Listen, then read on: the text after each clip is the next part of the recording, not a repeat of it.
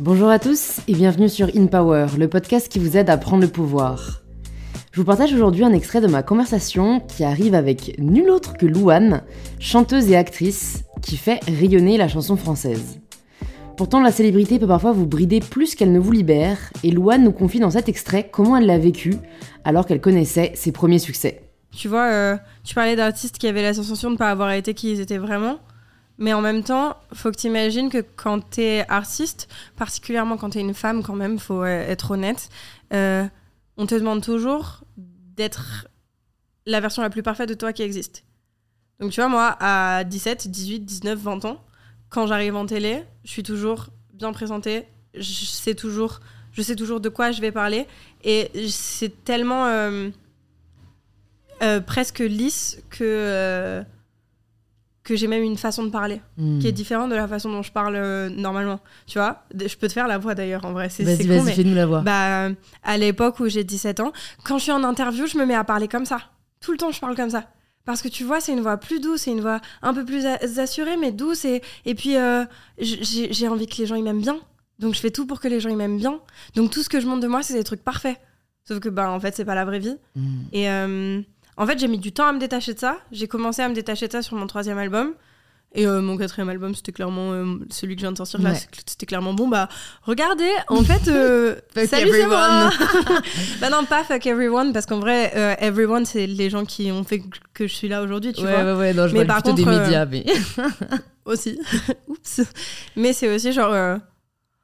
Oh, j'en ai marre en fait. Ouais. Je, je suis pas parfaite. Voilà. Je, info, je ne suis pas parfaite. Ouais. Et donc, je vais arrêter d'essayer de vous montrer que je suis quelqu'un de parfait parce que je le suis pas. Je suis vraiment désolée de te le dire. La majorité des gens, ils aiment pas qu'on enlève les masques parce qu'ils sont habitués au lisse. Tu vois ce que je veux dire? Hmm. Ils sont habitués à ce truc de la télé de. C'est con, mais c'est vrai. C'est con, mais c'est vrai. Et moi, je t'avoue que. Il y a eu plein de moments dans ma vie où j'avais peur de faire certaines émissions parce que j'avais envie de le faire euh, en moi, tu vois, et que je savais que ça allait casser les couilles des gens. Je le savais pertinemment. Et en fait, euh, franchement, me faire critiquer sur mon physique, c'est une chose. Mais ok. On choisit pas son physique. Et puis même, ok. Enfin, je veux dire, euh, c'est moi qui vis avec mon corps, pas eux, tu vois. Hmm. Euh, ensuite, me faire critiquer sur ma musique, encore plus ok, parce que chacun ses goûts. Mais sur qui je suis? Ouais. Ouais, S'il vous dur. plaît, genre. Ouais, ouais. Ah, Il y, il y a un peu de. Il y a quelqu'un, en fait, dans le corps que vous êtes en train de, De juger. de malmener, tu vois? Euh, du coup, euh, du coup, genre, j'ai déjà été ré- réticente à faire des choses parce que je savais que j'a- que j'avais envie de le faire de façon naturelle et que j'allais me faire exploser.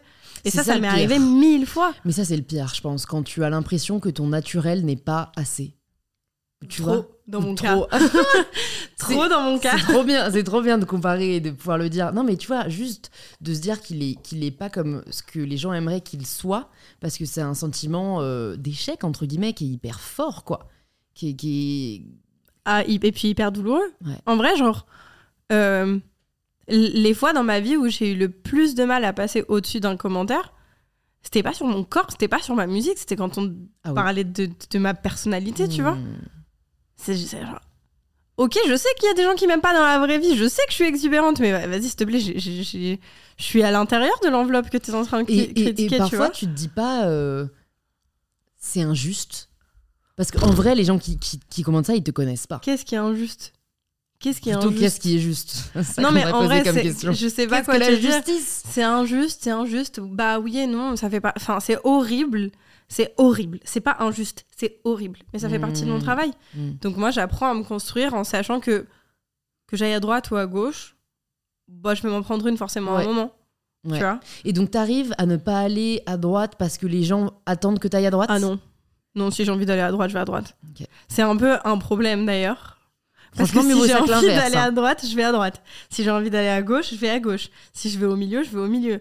Et malheureusement, à part euh, les gens qui sont avec moi décisionnaires de ce que j'ai envie de faire, ah bah si je vais à droite, au milieu ou à gauche, euh, c'est moi qui décide. Si cet extrait t'a plu, tu peux t'abonner directement sur l'application que tu es en train d'utiliser et activer la cloche pour être prévenu dès que l'épisode sera en ligne. Je te souhaite une bonne écoute et je te dis à très vite sur InPower.